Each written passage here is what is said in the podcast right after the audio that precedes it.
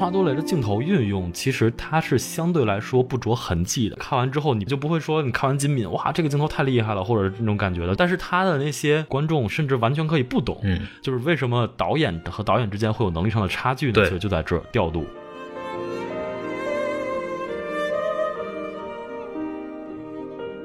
欢迎收听新的一集什么电台，我是孔老师啊。今天我们非常高兴啊，又录节目了。嗯，上一次跟那个撕票俱乐部录完之后呢，有很多新的听众，然后觉得这次得讲一个高端的节目来折过去。对，所以说就不得而已啊，就要讲一下这个一部非常经典的电影，就是《天堂电影院》，然后最近也是在六月十一号在国内重新复映了。对，然后我之前是完全没有看过这部电影的，所以说我讲这东西确实也很露怯。对我是没有看过的，就我毕竟没有把《命运之下》放在昵称的前头，是吧？呃，对，然后说到这儿，就就我们这次请来的嘉宾呢，就是著名的 B 站 UP 主啊，郭连凯老师，哎，不不不，小 UP 主，小 UP 主，小 UP 主，哎，二二十几万的小 UP 主啊，那个初级足部 UP 主，对，然后《命运之下》Film Last，然后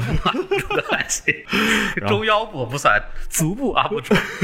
腰部我都算不上，腰部人家得大几十万，得你得怎么着也得小一百万呢，对吧？我二十你你这种就是属于跨部 UP 主，嗯，大腿根部差不多，对，差不多，差不多，差不多，嗯。反正比去年上咱们什么电台的时候稍微多了一点。去年那时候我记得可能才那时候可能才五万粉都不到吧，哎呦，那那个时候脚趾甲盖儿，脚趾甲盖儿啊，对，承蒙大家的关注，然后现在稍微稍微粉丝多了一点，谢谢谢谢谢谢。大家也知道我们电台的一个生意啊，就是请各种 UP 主过来，然后给他们涨粉儿，对吧？啊，就好像这个生意真的能用一样。好，说回来，今天讲这个天堂电影院呢，然后请郭老师来，因为郭老师之前做了一期关于天堂电影院的视频，然后他有一个点印象很深，播放非常拉胯，哎，都拉胯，桌内长那个还不如你呢。对，就是哎，就是总有粉丝说啊，你也做一些那个经典的影片、好的电影啊，我做了，就播放是这样，我能怎么办？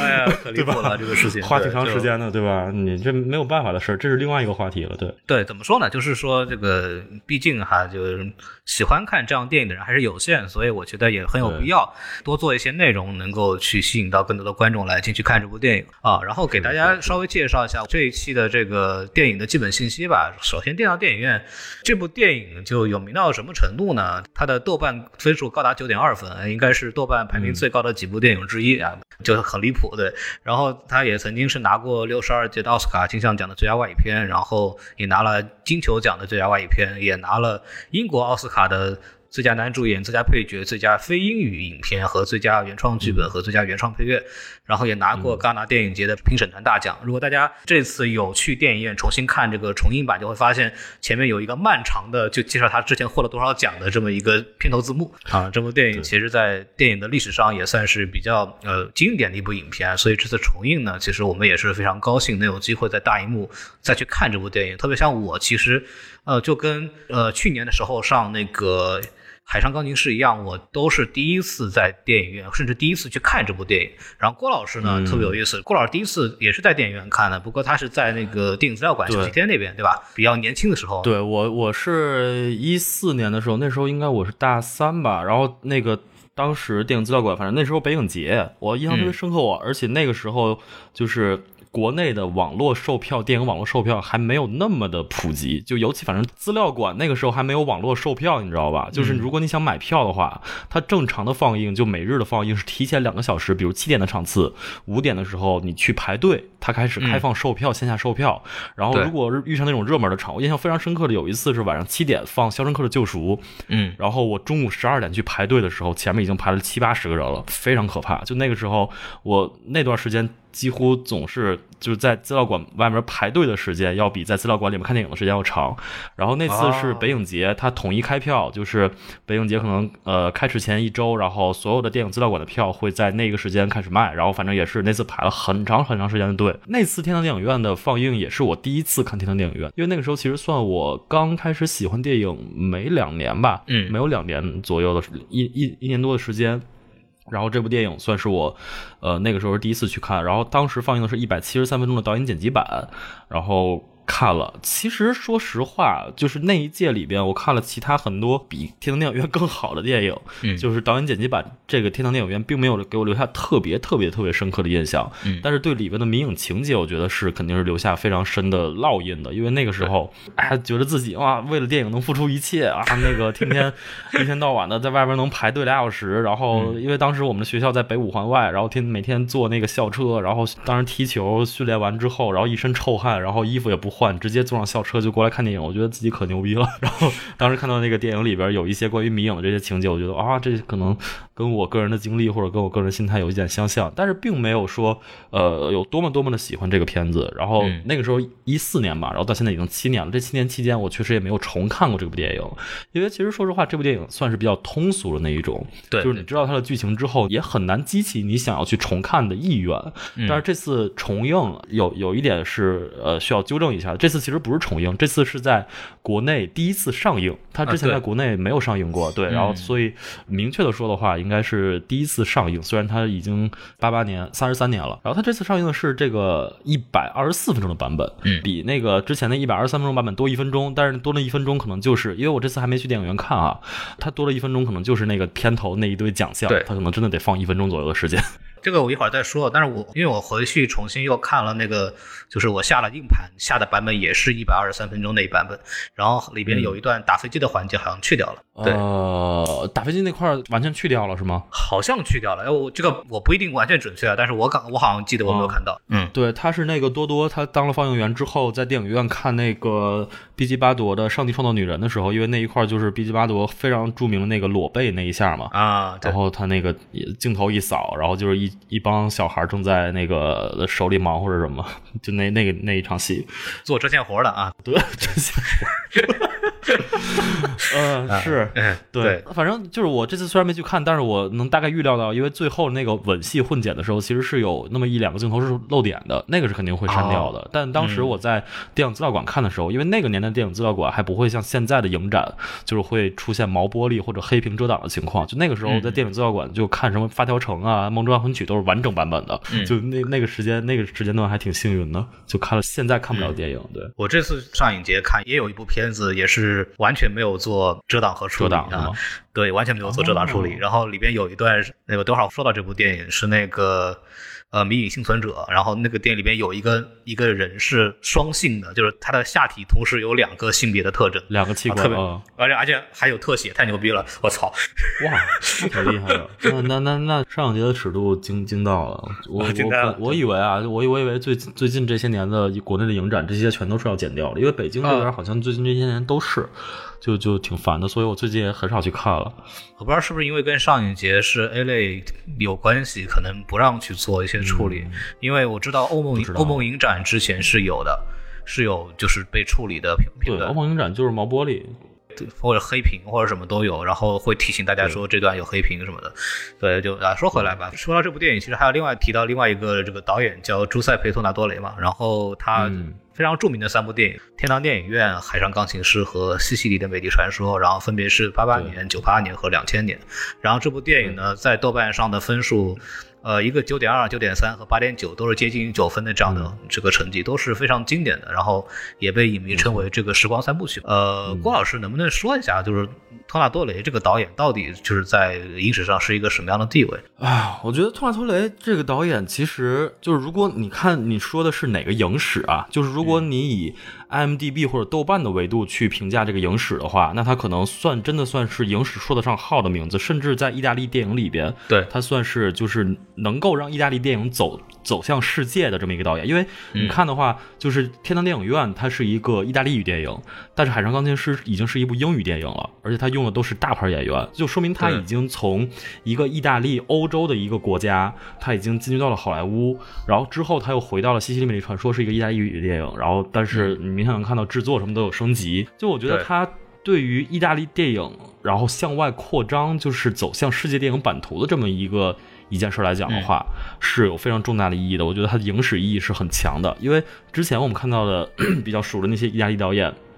比如像什么费里尼啊，然后那个、呃帕索里尼啊，然后像安东尼奥尼啊，对，安东尼奥尼啊啊这种对对对导演，对。就他们拍的，就竭尽一生拍的，基本上还都是意大利语的电影，然后他们会在嗯。欧洲上面，然后或者是。奥斯卡最佳外语片上会有所斩获，但是托纳多雷算是一个，你看他 IMDB 上也这么多人评价，这么高的分数，豆瓣上这么高的分数，他算是一个比较普适性很强的一个导演。呃，但是如果你放在比如像 TSPTD 这种更加专业、更加学术层面的这种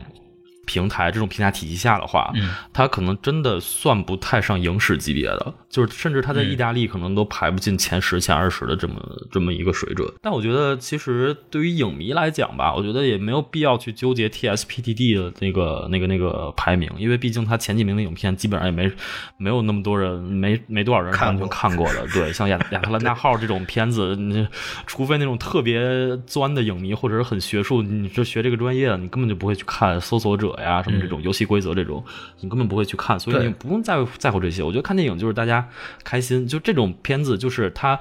这三部，它最有名的三部《天堂电影院》《海上钢琴师》和《西西里的美丽传说》都是非常非常普世，然后都是剧情片，没有什么叙事上的花活，也没有什么炫技的技巧，也不会给你特别多的留白，就是你只要你能看得下去，你能把它完整看完，你就能 get 到，你从中能获得一些或感动、或伤心、或或或或怎么着的一些情绪。我觉得，呃，嗯，我觉得对于他托托纳多雷对于推广意大利电影来说的话，是一个非常非常重要的一个导演，尤其他所他所就是。高产的那一段时间嘛，就是一九八八年到两千年这这这个期间，正好就是意大利，我觉得 可能像安东尼奥尼、费里尼他们，就是基本上要么就是特别老了，要么就是已经去世了。然后新一代的意大利电影人其实就没有出来，就是你现在再去想意大利的导演的话，就真的很少，除非就特别关注戛纳电影节的，可能会想到那个洛尔瓦彻。其实你现在再去想意大利电影的话，他真的就是已经没有那种大师了，然后也没有像托纳多雷这种能够在英语电影世界拍出非常为人所熟知的电影了的导演了。所以我觉得托纳多雷在那个时候出现的意义，真的是对于意大利电影是挺大的。对，因为我看了这三部电影嘛，然后一九零零那个电影就是《海上钢琴师》，也是在前年了都已经，我操！对啊，艾莲娜是这个家里有 DVD 啊，然后嗯，反复的看了其中部分的环节啊。对，这个 那个电影真的是啊，是嗯，未成年人就不要去看了。对我就这么说吧。看完以后，你会你在比较小的时候，其实你就能 get 到这电影在讲什么东西。我觉得，然后但是你每次看的时候，也还是会有很多的一个感触。然后它就是很通俗嘛，但是。每个人都会，就很少会有人不爱看这样的电影，非常重要的一种电影形式吧。就比方说哦，那时候老张有一话说得好，四 K 一百二帧为什么没有在电影院里面成为一个普适用的技术？很简单，因为没有一部普适的电影。就像当时 IMAX 的时候，因为出了《阿凡达》，所以说让《阿凡达》一部电影让 IMAX 装进了全世界每一部电影院，基本上。但是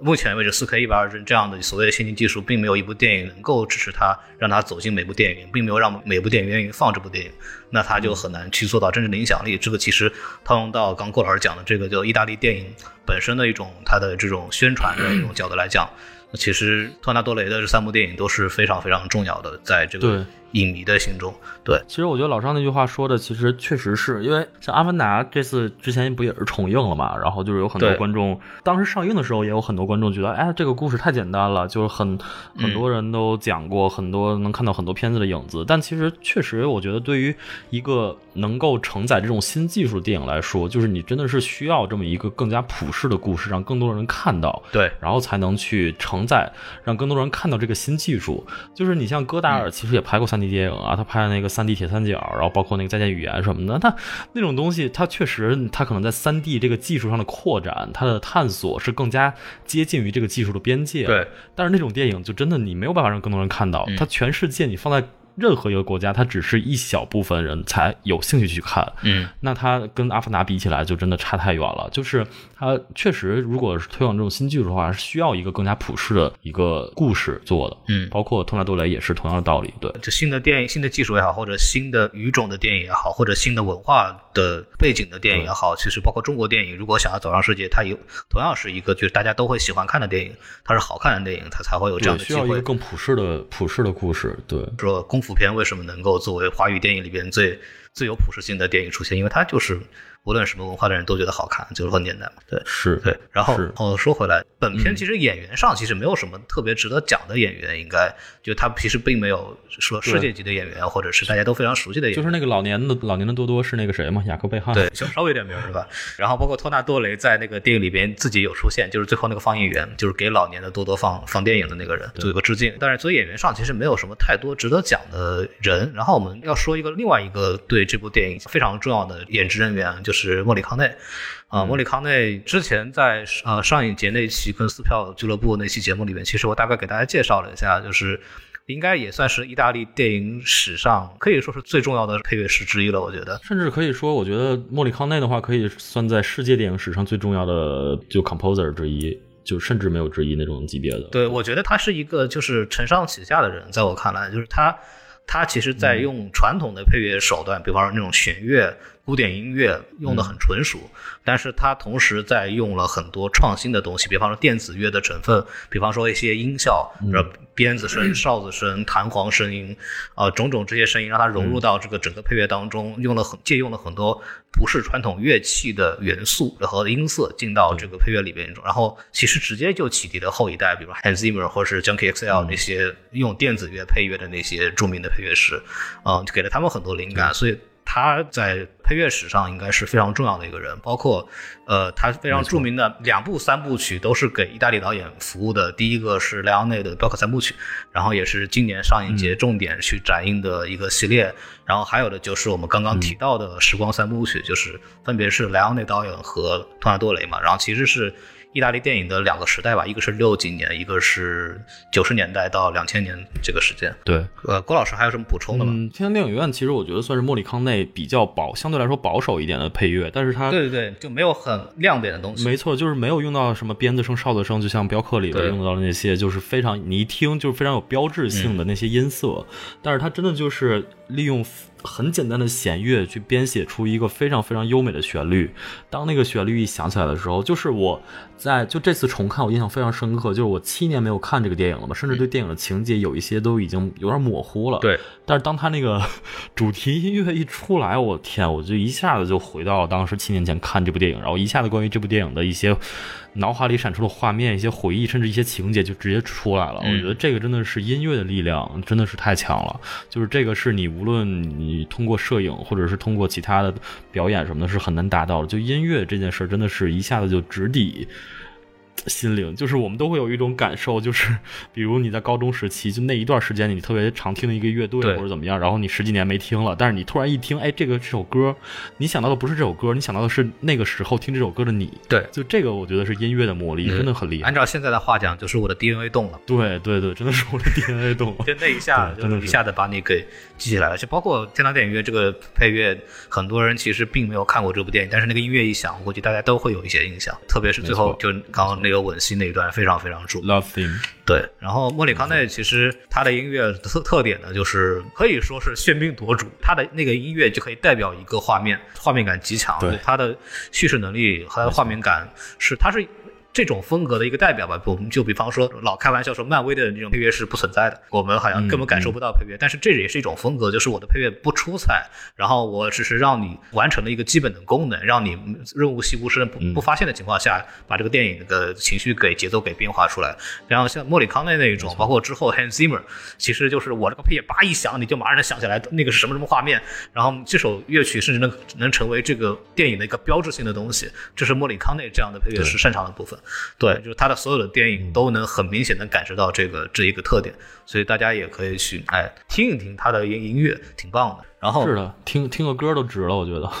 他的那个原声带你是可以不用看电影就能够沉浸到其中的，对，不像很多配乐其实脱离画面就很无聊嘛。然后说回来，说回来，就是说聊聊这个电影吧。然后刚刚郭老师其实聊了一些部分，但是我们其实可以从头再聊一下，就是这部电影让你觉得哪些地方是让你非常。感动的，或者是让你觉得非常有感触的一些镜头，就是我我聊到最最有感触镜头，可能就跟大家绝大多数人可能都会比较相似。我觉得就大家都会想到两个，一个是吻戏，吻戏这肯定是最经典的一个结尾嘛。然后另外一个就是他在广场广场上放电影那一场，吻戏那一场，就是反正对于我这种叫迷影之下嘛，对吧？有迷影情节人来说的话，就是那个那一场胶片放映电影，然后他把那个小小的胶片从那个放映机，然后从银幕上慢慢的从墙壁投射，一点一点的流动，然后最后放到那个广场的墙壁之上的时候，我觉得哇，那一刻真的是浑身鸡皮疙瘩起来。嗯，尤其就是当我这次再去看的时候，就是又要做节目嘛，就有单独就反复的看一下那那一场戏。托纳多雷的镜头运用，其实它是相对来说不着痕迹的。对的，就是你不会看完之后，你不会有那种啊，看完就感觉跟看那个达伦阿伦诺夫斯基，我操这个运镜牛逼，对啊，就不会有那种感觉，就不会说你看完金敏，哇，这个镜头太厉害了，或者那种感觉的，就不不会有那种时刻。嗯，但是他的那些就是我们所谓讲的镜头语言的力量嘛，就是你观众甚至不用完全懂，就是你甚至完全可以不懂。嗯，但是他这些东西，就是为什么导演和导演之间会有能力上的差距呢？对，其实就在这儿调度。就我觉得托纳多雷那一场戏拍的，就是大家可以仔细去看一下，就是他什么时候这个镜头是一个呃是一个固定镜头远景，什么时候这个镜头是跟随着这个胶片慢慢的流动，然后最后那个镜头投放在广场的墙壁之上的时候，他。电影的银幕跟底下人的空间关系，这其实都是其实都是点，真的很厉害。嗯，然后包括他怎么去拍摄那个，呃，就阿弗雷多，他第一开始把画面投过去，然后呃后来又拿了那个声音，拿那两个喇叭过来，对，然后怎么去摇这个镜头什么什么的，就真的很厉害。就如果有兴趣的话，可以着重的。看一下，就我觉得莫里康内他在这一点上虽然是不着痕迹，但是真的是非常有效的一点。刚你刚刚说那个墙壁投影那块儿，其实我当时很感动，因为它其实有几个作用，就是托纳多雷还是感觉他的故事都很简单，但他的情感其实很饱满，包括他的人物塑造是很有效的。他是因为人物塑造的有效，让这个大家的情绪被调动，而不是它会设计一个所谓很精彩的故事，让你一下子能丢进去。它它是不是这种的？它是还是在人和人之间的关系和人的这种角色的这种变化和演变的时候，让人带来一种这样子的感动。因为我印象很深的是这段戏的前面，他其实埋了一个点的，就是墙壁放电影的那一块儿。因为呃，之前小的托托问他说：“你为什么要干这行？”然后这个阿尔弗德阿尔弗雷多就说：“说我我只会干这个，然后我我是全镇唯一会干这个东西的人，我不干这个干什么呢？”然后托托就追问说：“你难道没有真正喜欢这些电影吗？”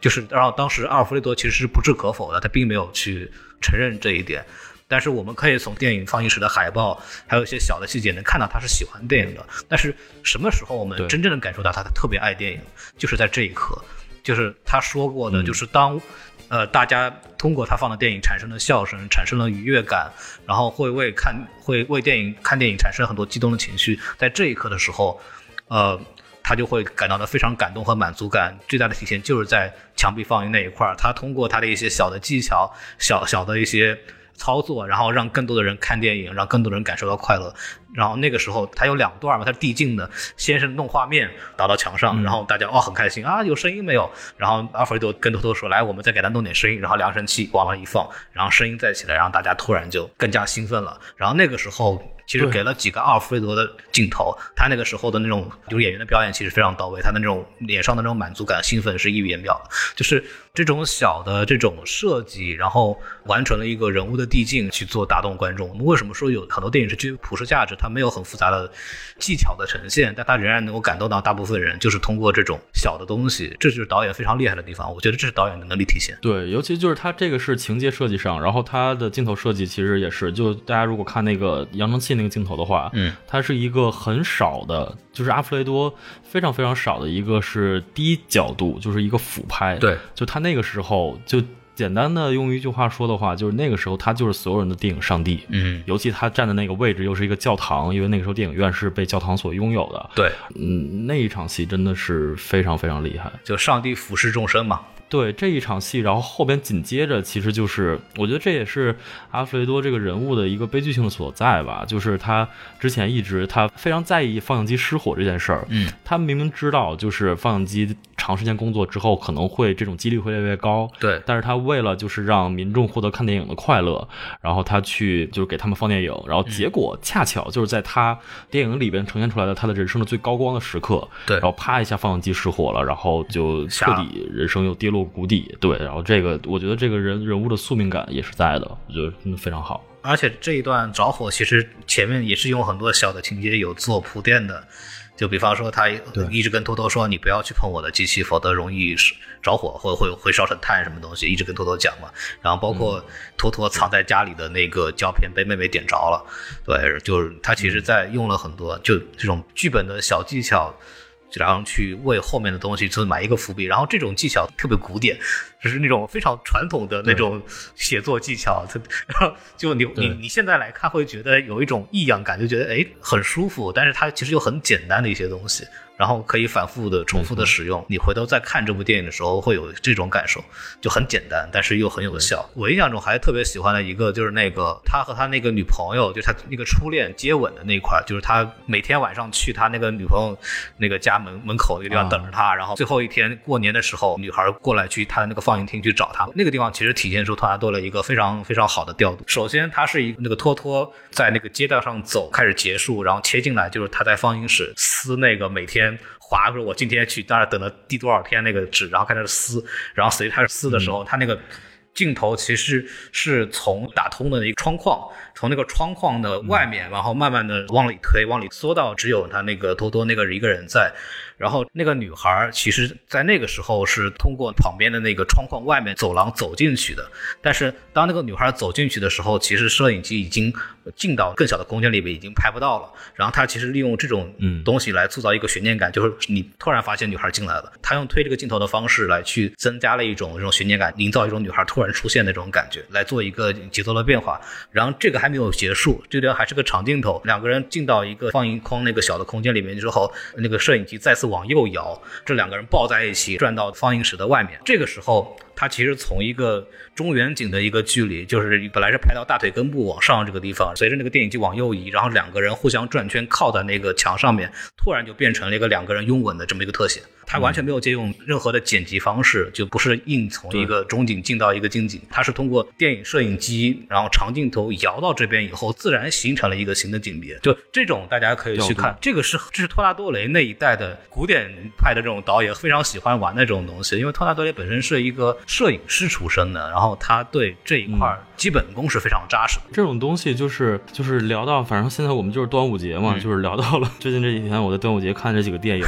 然后虽然啊，那个《热带热带往事》在各个平台的评分啊都是非常的低，非常的拉胯。然后我确实也是觉得那个电影的故事确实也是非常非常的，不是说差吧，就是简单。电影的故事非常简单。对。但真的就是你在电影院，如果你很少能看到国产电影能够有。这个导演明显是有用镜头去讲故事，去交代人物情绪，或者是用声音交代人物情绪。嗯，其实这个就是刚才孔老师一直说的，就是托马多雷在做的事情。就是你在看其他那几个电影，比如像《阳光姐妹淘》啊、《超越》呀，然后还有那个《当年恋爱时》啊什么的这种电影，就是你明显感觉到就是。他只是在用一个哦比较好看的角度，可能这个这样演员会拍出来比较好看，嗯，再用一些镜头去把剧本上的内容机械的翻拍过来而已，就是你看不到导演的存在，就这点是非常可怕的。嗯，但是你在看托纳多雷这个之前的，就三十多年前的这个电影，然后包括看《热带往事》的时候，对，你会发现哦，导演是在这其中做了非常非常多的功课的，是的。然后无论你是能不能 get 得到，你能 get 多少信息。嗯，你都是能看到的，所以我觉得这个是我为什么还蛮喜欢《热带往事》这个电影的原因。然后确实也是能看到很多很多，就是在现在的国产电影里边，甚至好莱坞的电影，因为 Netflix 进来，然后好莱坞电影里面都很少能看到的东西了。这一点是非常珍贵的，我觉得是，对，真的是很珍贵了。而且之前想到秘那个《秘密访客》那个事儿，其实也是《秘密访客》在影像上的这种处理，也比很多的国产片要强很多。是，就是我觉得这样的导演是他作为导演是有存在的意义的。对，但你在看那个什么某包某贝尔 那个电影的时候，他人家自己都说了，人家 iPad 里边存着三个版本的其他的翻拍版、原版，然后这场戏不会拍了，就看原版怎么拍，照着拍一下。我觉得哇，那你要你何用啊？这个话题就。不多聊了，就反正对，就是真的是，就就导演这个职位的意义所在，就是在这一点。嗯，而且他其实讲了一个非常简单的、很朴素的故事，但他同样是让你看得津津有味。就是那肯定是导演在里面起到了很大很大的作用，包括演员的表演的指导。和控制。演演员表演其实有一趣事儿，我想分享一下，就是我我之前看的时候也觉得有点奇怪，但是这次我查了一下资料，get 到为什么会奇怪了，嗯就是演那个阿弗雷多那个演员，他是一个。就是他不会说意大利语，然后他也没有办法去学那么多意大利语台词，就 然后他所有的台词都用法语说的，然后是后期配音的，所以你在看的时候你会发现啊，那阿弗雷多的所有的话都是对不上口型的，就他其实在他嘴唇动的时候说的是法语，然后他后期的意大利语是专门配的，就是这个也挺挺挺逗的一件事儿，对，啊，原来是这样，挺狠的。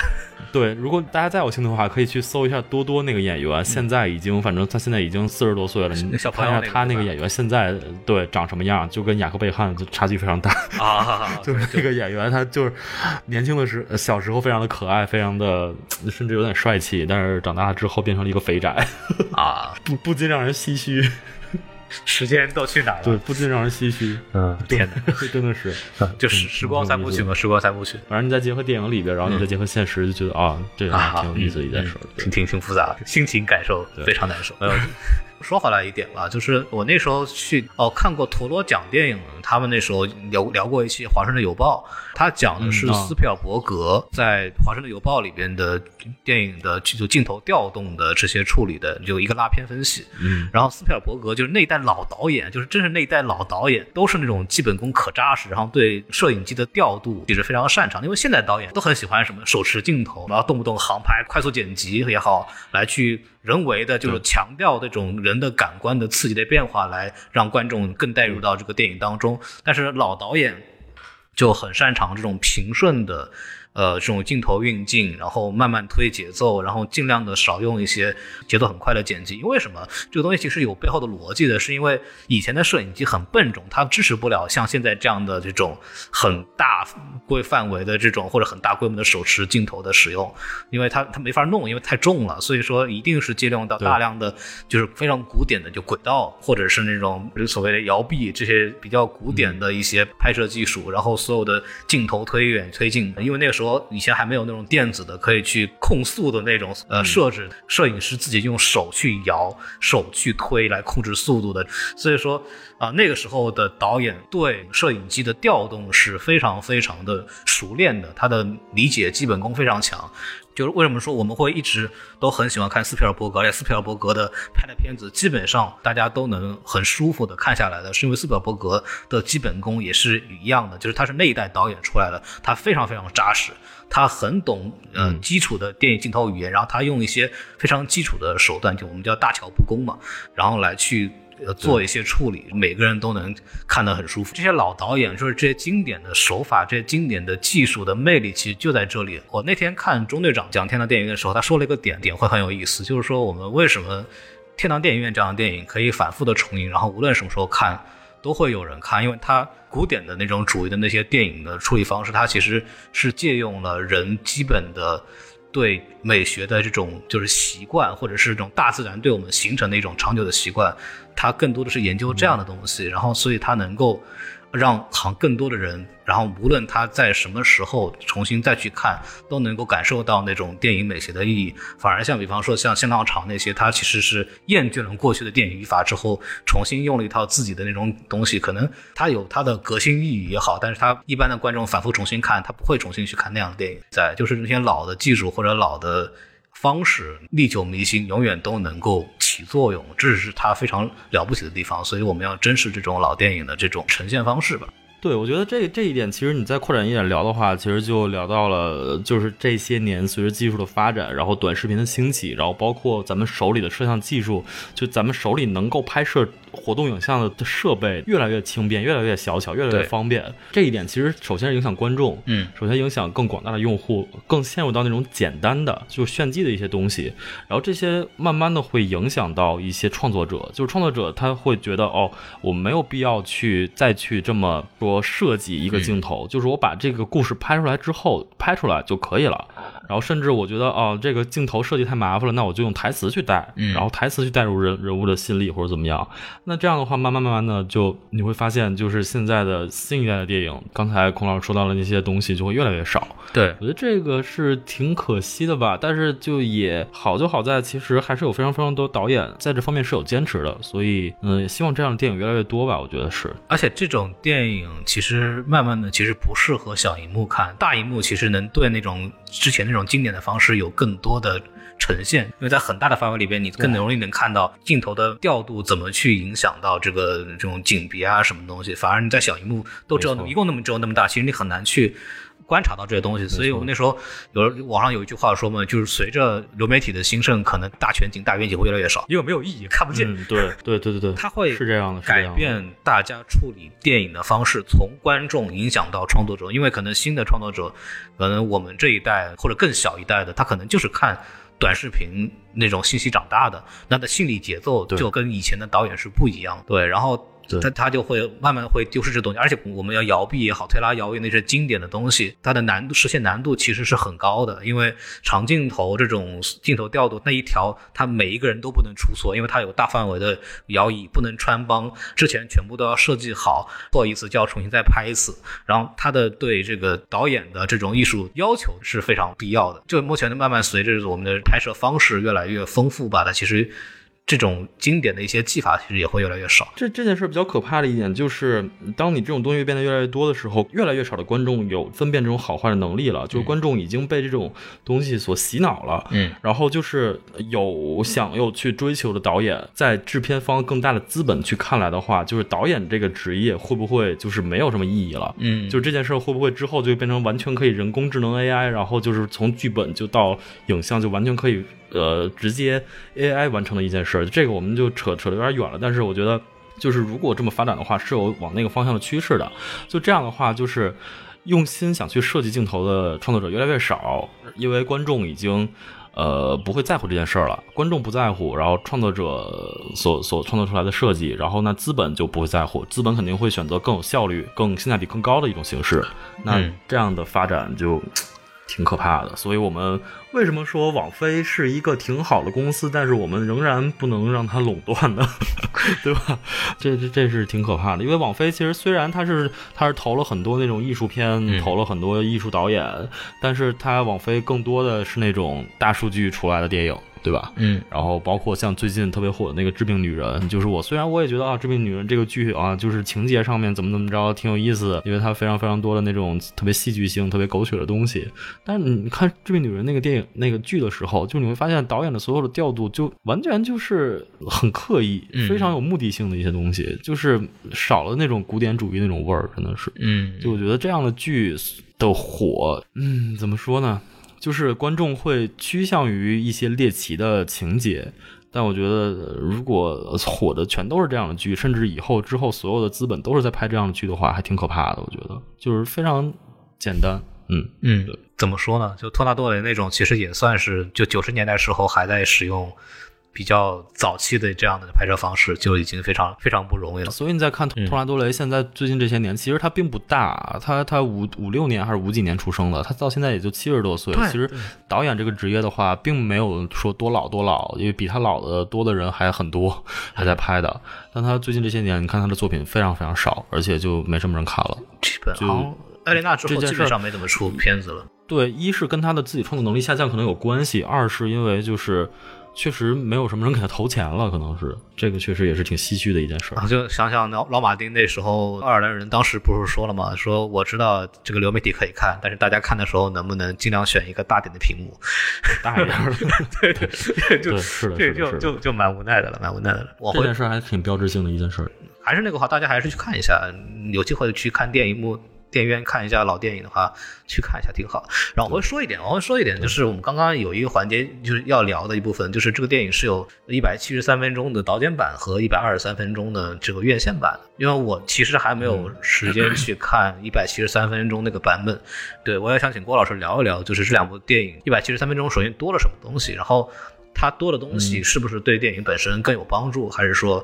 就完全就是就是都只是有一个新的版本而已？嗯，就是是这样，就是这个电影是在一九八八年上映的嘛，当时上映那个版本是一百五十五分钟的版本。就这个一百五十五分钟的版本，现在已经非常非常非常少能看得到了。我印象中好像去年出了一个蓝光某个国家某个版本的蓝光收录这个一百五十五分钟的版本，但反正我在网上没有找到这个资源。嗯，然后。它当时十一月份在意大利上映之后，对，在意大利的反响、票房、口碑都不是特别好，因为可能涉及到片长或者一些节奏的原因，但我们也没看到那个版本，所以也不好说。嗯，反正就是票房口碑不是特别好。然后当他去呃转年的二月份还是三月份的时候，想要去走国际发行，去走国际发行的时候，其实就相当于就是我要去竞争奥斯卡了。嗯，就我要选送到奥斯卡的影片里面，在好莱坞去弄，然后获得更高的票房嘛。然后在那个时候是费里尼。意大利的另外另外一位大师费里尼的建议之下，然后托纳多雷减掉了三十二分钟的时长，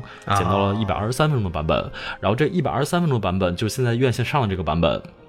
就是拿到奥斯卡最佳外语片的这个版本啊。所以是先有的一百五十五分钟，然后才有的一百二十三分钟。哦，这样子。先先是一百五十五，然后一百二十三，一百二十三是一九八九年上映的。嗯，然后。直到二零零二年的时候，就托纳多雷已经拍完了《西西里美丽传说》，而且，呃，到那个天堂电影院已经上映了十五年了，呃，十四年了，就是已经很长时间一一段时间过去了。然后托纳多雷在。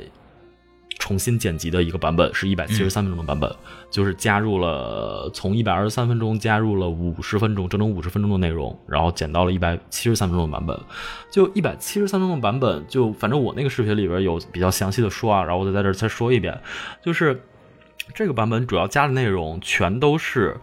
呃，就我们看一个节点吧，就一百二十三分钟的版本，中间的一个节点其实就是刚才我们说到的墙壁放电影，然后那个放映机失火是中间的一个节点。就在这个节点之前是大概五十多分钟，这个节点之后大概是六十多分钟，最后一百二十三分钟。然后在一百七十三分钟版本里边，到这个放映机放映机失火的时候，其实前面都是没什么变化的，基本上是一模一样的。嗯，然后在之后多出来的五十分钟内容全都是。多多跟艾莲娜之间的爱情的戏戏份，然后嗯，主要的部分其实是集中在呃三十年后。多多又重新回到西西里的故乡这一块儿，但前面其实有也也有一个部分是比较重要的，嗯，那些小的部分我就不说了啊。最大的一个点的变化是这样的，呃，在一二三分钟的版本里边，多多不是那个服兵役之前就看了一眼表，然后说没来，然后 OK，那我就走了。其实那块儿过得非常快，就如果你不仔细看的话，你甚至没 get 到，就可能会错过这一段的信息，因为他那块剪得非常快。然后一七三分钟的导剪版，它是很完整的交代这一场戏，就是先是。从电影院的老板收到了那个多多要服兵役的那个通知，然后还会有一个。Argue 的过程就是多多说这不对啊，我爸爸就是他的父亲不是那个战战争死亡的嘛，然后所以就好像意大利当时的政策是有说就是烈士家属什么的是不用去服兵役的，然后反正有这么一个 argue 的一个状态，然后但是最后还是要去，然后要去呢，他当时跟艾琳娜正在热恋，然后热恋的时候，然后他们他们两个在电影院有一个讨论，就说我们那个在电影院再见最后一面，我要去服兵役了，然后他艾琳娜也说哦那个我爸爸要把我送到波罗尼亚去读书什么的，让我去接触其他的男孩，然后他们就约定。在电影院见最后一面，然后当天在电影院，多多看了一眼表，都艾琳娜一直没来，然后他就跑去了艾琳娜的家里边，然后敲门，敲门之后开开门的是艾琳娜的母亲，艾琳娜不在，然后他就非常失望的、失落的回到了那个电影院里边，然后那个时候阿弗雷多告诉他，呃，艾琳娜没有来，嗯。是这样，然后他就再去服兵役什么的，一连串事儿，然后直到他就是从罗马回来，回到这个西西里的故乡，然后这一块儿加了大概二十二十多分钟内容，这块是我觉得是刀尖版跟月线版最大的一个区别，嗯。就是他在参加完阿弗雷多葬礼之后，他在路边看到了一个和艾琳娜长得一模一样的女孩啊，就当然了，这个女孩就是艾琳娜那个演员演的。然后看到那个女孩之后，就勾起了他的回忆嘛。然后他就跟随着那个女孩，就是那个女孩是不是跟他去爬山，然后他后来摔死了？没 有没有，情书对。然后他就跟随这个女孩去到他家里，然后发现哦，这个女孩果然就是艾琳娜的女儿，就是果不其然就是艾琳娜的女儿。然后他就在楼底下给打了个电话，然后说艾琳娜，我回来了，我是多。多多什么什么的。然后第一开始阿丽娜拒绝了他啊，我们不要再见面了。然后反正后来他又出来了，就是两个人就在车里面有一场非常长的对话戏，有十几分钟。然后这段对话戏讲的就是把呃三十年前那那段往事，就是把那段往事揭开了。其实那个时候发生的事情是，呃，多多去找艾琳娜的时候，艾琳娜去了电影院，她遵守了这个约定，去了电影院去找多多。就艾琳娜去了之后，发现多多不在，然后那个只有阿弗雷多在，然后阿弗雷多跟他说，多多已经走了。嗯，就阿弗雷多在骗他说多多已经走了，然后他觉得你们两个的关系不能再继续了。然后其实阿弗雷多撒了一个谎，而且他是两头撒谎。然后他跟艾艾琳娜说完这段事儿之后，艾琳娜非常非常的难过，因为她本打算去到那个地方是要跟多多私奔的。我靠！但是他听听了阿弗雷多这段话之后，他也觉得 OK，那多多你不愿意继续了，那我就走吧。然后他下楼的时候，他还觉得，哎，这段这点有点不对，就是多多明应该不是这样的人，他那么喜欢我，对吧？嗯。然后他就返回了楼上，因为阿弗雷多不是盲人嘛。然后他返回楼上的时候，阿弗雷多没有听没有看见。然后他写了一个纸条，写了一个纸条，写了他就是要即将去往博罗尼亚那个地址，然后把他那个钉到了那个电影院就放映厅那个墙上面。然后等到多多回来之后，阿弗雷多跟他说。艾琳娜没来，然后多多非常的伤心，非常的失望，然后就呃拿了一张什么纸还是什么的，然后就贴到了那个墙，也把它钉到了墙上，就正好就把艾琳娜给他留的纸条给挡住，就是非常非常宿命的一段事儿。然后当他们两个人在车内把这段事儿说开了之后，然后就是多多的表情非常精彩，就是说我找了你这么多年。没想到当时 那张纸，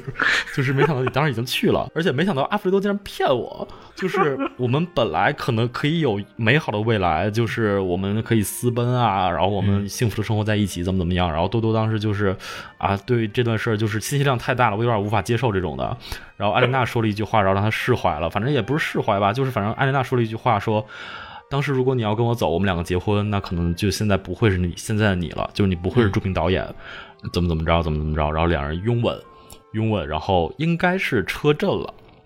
我靠！但是镜头里镜头里边没有拍出来，但是应该是车震了。按理说的话，然后反正就这一块完事儿之后就就完了。主要讲的是这段事儿，然后所以其实有很多人，呃，就包括我会觉得一七三分钟的版本会有一点多余，就是因为其实一二三分钟的版本其实他是对这段感情留白留了很多，就包括他最后一天为什么没有出现，然后包括他三十年后过得怎么样，其实这些都是在一二三分钟版本里面没有说的，嗯，但是在一七三分钟版本里面，就是直接就是把人就是所有的事情都剖开了，就讲细了，全都给你讲出来了，嗯。嗯，然后尤其是这一点，其实是让阿弗雷多这个角色的形象是一下子变得有点坏，就是有点腹黑，就是就有一种就是那个高考前一天高考报志愿的时候偷偷给你改志愿的家长那种感觉，就是会让阿弗雷多这个这个人物的角色的形象会有一点争议，嗯，但我觉得呃你再回看这个托纳多雷拿出这个导演剪辑版的时机的话，会觉得哦，可能是他从三十多岁到五十多岁之后，他自己对于自己的一个人生状态的一个反思或者怎么着，然后他觉得 OK，呃，是可以把这个拿出来，就是像那些就是反复追问艾琳娜去哪儿了这些观众，给他一个交代。我觉得是这样，就是孔老师听了我说这些情节之后，你你你觉得你更喜欢哪个版本呢？哦，我是这样子的，就是就一百二十三分钟的逻辑基本上还是就没有问题的，就是你它并没有缺什么说很重要的就会影响剧情逻辑的东西，对，然后就可能唯一的就是那个阿尔弗雷德那个帮他就相当于撒谎这件事情，但实际上在原来的版本也可以看到阿尔弗雷德对敢托托出西西里这件事情是非常非常执着的。你不要回来看我，你不要回来看，你不要看回来看你的家庭，你完全就离开这个地方，你不要再回来了。不要问我到底发生了什么事情，然后任何的消息都不要管，你就出去闯就行了，就只有这一条。它这条逻辑线还是通的，就是它还好。但是我的问题是，他和艾莲娜的这一段爱情的戏份，在一百二十三分钟里边那个版本是显得有些单薄的。包括中间有一段，就是你说的那一段很容易错过去的，叫他从军那一段。从军之后有很迅速的一段快剪辑，就是他蒙太奇吧，就他从军的那段东西，对吧？那段东西我会看的时候完全没有意义。很快很快就结束，然后又从罗马又回来了。那这段就在从军训到底有什么作用呢？好像没什么作用，只是交代一下，好像去从军了，然后他去打了个枪，他去干嘛干嘛，走了个正步。但是中间这一段看一些资料，他本来还有一段，比如他在走正步和阿尔弗雷多在那个整理胶片的一种相映射的这种剪辑，他这整套东西都给拿掉了。然后阿尔弗雷德在。后半段的作用几乎是，就是他没有了。就是你会发现，阿尔弗雷德在他跟艾伦达在一起之后，基本上那条他这个人就没有什么关系了。然后直到很后面他再回来，就是也有他的这个角色的缺失。阿尔弗雷德其实本来在。呃，托托的这个个人生活里边占据了更多的戏份，这段其实给删掉了，也造成了一点点的这种感情上的我觉得没有到位的地方，包括最后那一段吻 戏，就我不知道大家看这个吻戏是什么感觉。比方说，他其实也有映射啊啊，那个阿尔弗雷多跟他小时候的时候说啊，胶片可以送给你，但这些东西我来保管。然后最后他把它剪成这么一个剪辑送给了托托，好像很感动，对吧？但是。我的感受是他没有完全打到我，他这个逻辑线有点拉得太长，你知道，就是因为我很小的时候跟你答应这件事情，然后他并不是说我小时候答应你这件事情，我们俩再没有见面，然后我最后我死之后我留了这份礼物送给你，然后如果是这样子的话，那他的情感就。更强烈，那就是一个遗憾嘛。但那实际上，托托小时候他跟托托答应了这件事情以后，他跟托托又至少生活了有十几年吧。然后这个期间，他有很充足的时间，两个人互相交流关于电影的这些东西。他完全没有必要等到那个时候才剪这个东西给他。情感他有点拉得太长，所以如果从这个角度来说，他的理解会有一些问题，就是他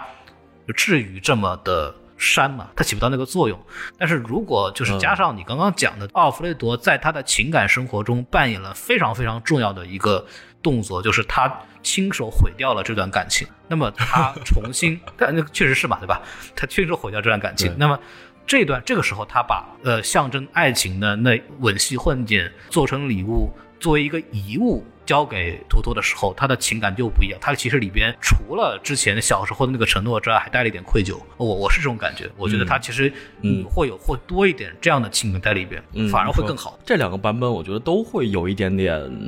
问题，就是院线版有的部分太快了。就是一二三分钟的版本，有的部分太快了，剪得太快了，就明显这段戏没演完，然后就剪掉了。然后导剪版就是有一点过多了，所以我很期待一五五分钟那个版本，说不定那个版本是最好的版本。那可能是我觉得。对，然后就就有可能就是你把这两个中和一下，变成一五五分钟那个版本，我觉得这个可能是最好的版本。但是那个版本我确实到现在没有看到过。嗯，对，因为他当时只是在意大利境内放映过胶片嘛，所以这个胶片留存肯定会非常少。国外上映的时候全都是一二三分钟的版本了。哎哎，但。托拉多雷其实还活着呀，他其实很有机会再剪一版出来的。我感觉他他应该差不多了，就是不会，不是说差不多死了，就是说他对于这个电影的执念应该已经差不多了。就是一七三这个版本放出来之后就差不多了，就应该应该不会了。呃，就你刚才说的那个对于这个爱情这个理解，我觉得还有一还有一层哈，就是。呃，大家看那个第一开始就最开头的时候，就是多多的状态，就是他包括他那个镜头运用，就是他开了一辆奔驰车，然后那奔驰车用了一个就是拍车内戏的时候，就是拍那个驾驶舱那个角度的时候，嗯，他把那个镜头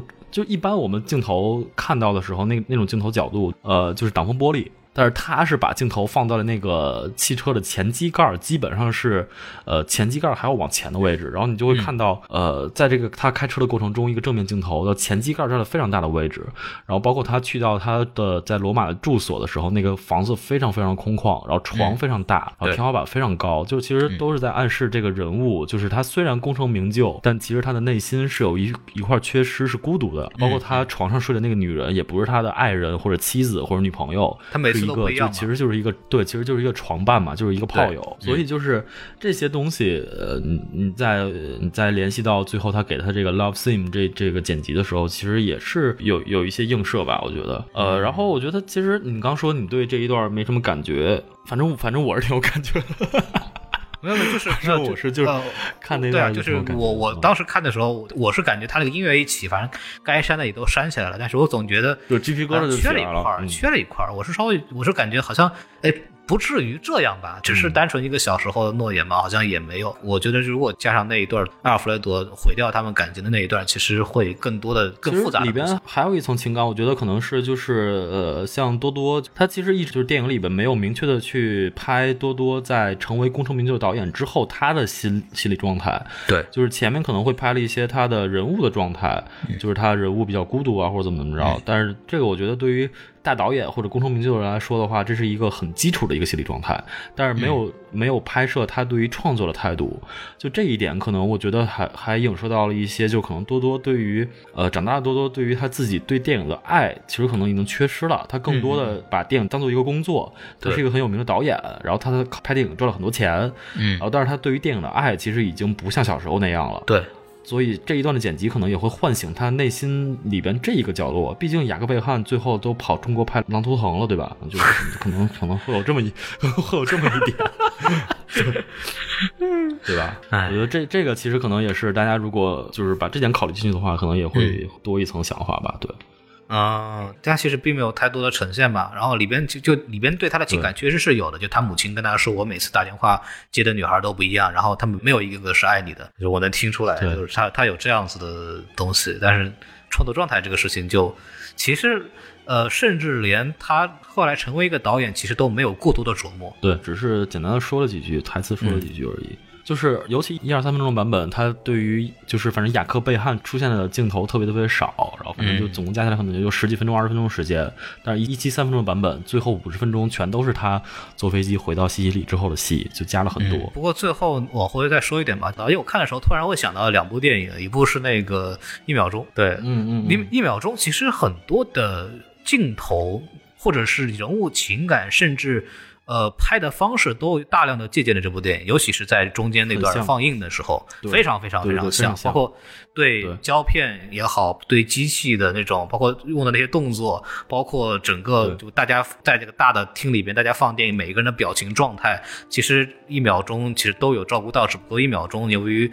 篇幅和他表达的侧重点的问题，他其实没有更多的往这方面去琢磨，他更多的可能是在洗胶片那一块。因为天堂电影院里面有一个非常重要的是时间观念嘛，就是时光三部曲。就是他在天堂电影院里，大家如果仔细去看的话，他其实是通过一场一场一场又一场电影去捕捉了同一批观众，然后他们每一部电影的时候，他的人物关系是有变化的。比方说看恐怖片的时候，二楼那个地方有一大姐，然后看到下面有一个男的，就是愉悦的对视了一下，然后后来证明了他们两个慢慢的成为夫妻。就在一起了，对，包括有一些人物可能看恐怖片吓死了，就是然后后来给他摆了束花在那个地方，对吧？他他其实通过一场一场的电影来去交代了人物的这种随着时光的变化，然后才有了这种物是人非的感情嘛，就是《时光三部曲》的这背后的这个真正的核心情感的点吧。那一秒钟可能相对来说，就这一块它只是作为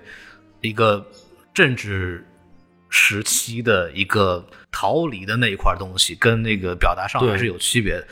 在一秒钟，但是因为其他原因也好，包括我觉得他其实并没有很好的把电影和他所想讲的东西捏合的更好，这个是是比较可惜的一点。然后还有一部电影，就是我这次在上一节看的，就是我之前讲的那个这个《迷影幸存者》。然后那部电影就非常牛逼啊！的 那部电影讲的是什么东西？那部电影讲的是就是二零八几年，然后洪水来了，对吧？然后把地球全淹了，然后世界上就没几个活人了。然后他就讲了一个黑人小伙儿，就是他作为幸存者之一，他跟他妹妹早年间跑到一个曾经是一个影迷家里，可能是啊，然后看到了那个是博洛尼亚还是那个电影资料馆的那个胶片的那种胶片盘。然后他妹妹，他们他们他们已经不知道什么是电影胶片了，甚至是不知道什么是电影，就什么都不知道。就新的那些年轻人，然后他妹妹就剪了一段胶片，把它变成一个手环，说：“哎，这个好漂亮。”那后来妹妹说，因为死了，死的原因是因为她作为世界当时地球上为数不多的就身怀有孕的人，然后有有一批小朋友就很好奇，说：“哎，你孩子里肚子里孩子是男的还是女的？”然后后来直接把他生剖腹剖出来，然后那个姑娘就死掉了，就很恐怖。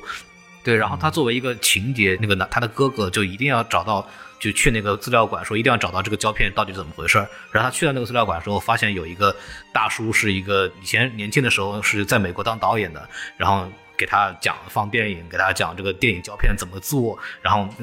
教他怎么去做一个手摇的摄影机。对，然后他们收到一个消息，然后去跑到一个人类的一个新的聚集区，有点像早早年间六十年代那个时候美国那个人民公社，就是那个大家一块嬉皮士那种幸存的人在一块生活。然后他利用他的那个手摇的摄影机和他的放映机，给大家不断的放老片子，然后让大家每天晚上过得很开心。然后他通过自己拼成的那种手摇电底摇那些东西都不需要电的，纯手摇的那种，然后来记录大家的东西，然后让胶片成为这个人类末世最后一段影像的记录和人类最后的呃娱乐方式。跟这个电影我看的时候有一种同样的感觉，就是托纳多雷的那种古典的摄影技术和这部电影呈现的电影胶片或者老的电影放映给大家带来的愉悦感就很类似，就像《迷影幸存者》里边一样，它过了几百年到人类的最后阶段。然后因为没有电，那些现代的东西、数码的东西完全都不能用的情况下，它又回过来，成为了大家众人的一种，甚至是唯一的一种娱乐方式和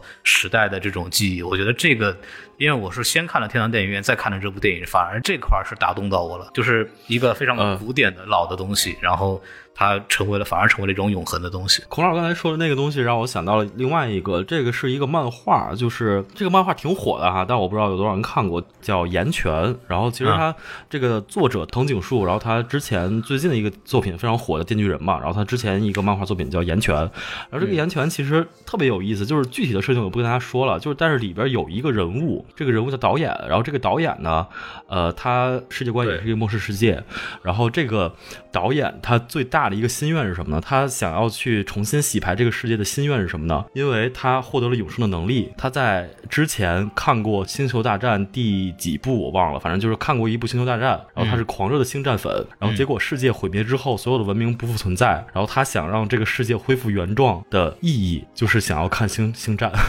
就想要看《星战》的续集演了什么。所以他花费了非常非常大的精力，然后想要去直接重新创造一个人类文明。然后他想让这个人类文明慢慢的从呃。原始形态的人，然后慢慢成长到蒸汽时代、石器时代，然后慢慢的进入到现代文明。然后他希望就是看到这个文明之后，也能拍出来星战，然后了却他想看星战续集的夙愿。就是这件事儿就特别的特别的好笑，然后也特别的有意思。嗯，电影情节嘛，咋说呢？过来讨论说，为什么我们去做这个节目？然后，然后为什么就是呃，我们叫影评人，或者是 UP 主，或者是我们这些做播客的，为什么就还要讲一部其实没什么热度的片子？然后就为什么给大家去重新反复的再去说这件事情？是因为电影这个东西，我们为什么会喜欢它？啊，其实最早就是跟这些电影是有关系的啊，就这些电影它能够给说大点是人类，就说小点就是我们这些每一个人带来的那种基础的愉悦感，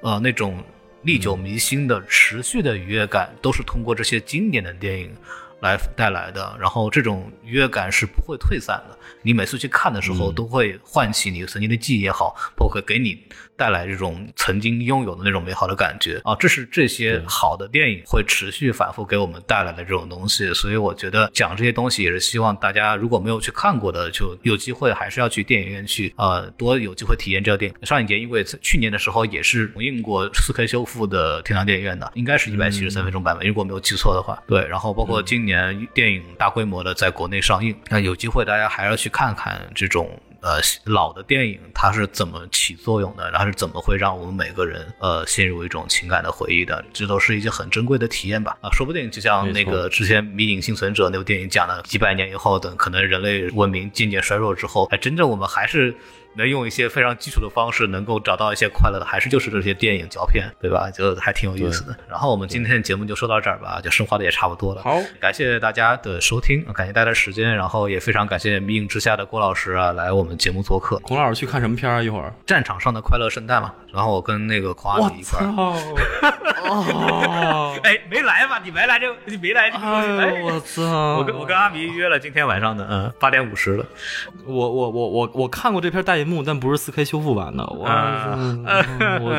郭连凯本来郭老师本来要来上影节，然后然后我这次跟他气死我，他开头的时候可能提高了一些，跟他开玩笑，是郭连凯这次全程在家里的那个按摩椅上度过了本本次的上海电影节啊，主要是度过了欧洲杯吧。然后反正我唯一抢到一张票，《新世纪福音战士破》，然后已经给了中队长，中队长已经看完了，他远程感谢了一下我抢到的票。呃，因为今年上影节这个抢票的事情吧，然后郭老郭老师就很愤怒啊，出于公非常愤怒，非常愤怒，一怒之下把机票、酒店全退了，然后用这个钱买了个按摩椅，然后在那看欧洲杯。对，就是机票、酒店钱退了，手手续费扣了八百多，然后但是我一算，哎，退了钱加上我去上海这几天买票，然后加上吃喝什么的钱，哎，可以省了不少。行，也挺好。成年人的生活就是这样的，已经开始追求物质享受了。没事，那个你起码还有小西天呢，我们这儿没有这东西，对吧？小西天离我太远了，来回一趟很很很很长时间呢。多回忆一下你的命运情节啊，从北那个五环，五环 当年从五环都愿意走是吧？啊，就是现在你也有钱了，对吧？嗯，肯定是老。然后对啊，说回来说回来，然后感谢大家的收听吧，然后欢迎大家，嗯，对，欢迎大家关注我们微信公众号 S M F M 二零一六，然后呢可以加机器人进粉丝群，然后也大家欢迎关注明影之下，然后就在 B 站等各大网络都有这个发布，大家可以就关注 B 站就行了。就关注 B 站就行了，其他其他平台都是随便发的，对。啊，没事，都都用什么听什么吧，无所谓的啊，就然后就这样吧，对，然后感谢感谢大家的这个收听吧，我们就在这里跟大家说再见，拜拜，好，拜拜。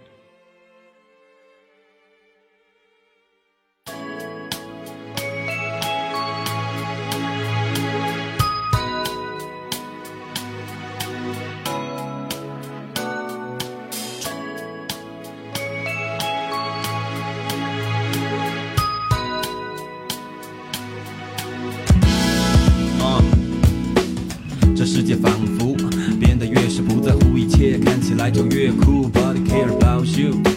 Care about you。我在乎你在乎的就像个 motherfucking fool。人们常说做好自己，其他都别在乎，但我无法满足做一只什么都不在乎的猪。我在乎你，人群中那么突出，我爱上你，根本不用太久相处，因为人生冗长，只想一头扎进他的海洋。自己就像大鼻子 Serrano，即使生活一如往常，也无法克制幻想那些极端的浪漫，就像昆汀塔伦。Say 呀呀呀！我听腻了，他们说真实的爱是需要时间的累积。Blah blah 得不到的就该转身离开，保持帅气。哈哈哈！他们说爱一个人就问自己接不接受婚姻，不懂什么狗屁婚姻，但我愿意跟他殉情，我愿意，我愿意，反正都差不多，不过一个秒杀一个慢性，我愿意，我愿意，就算地震海啸恐怖袭击地球失去重力，我愿意，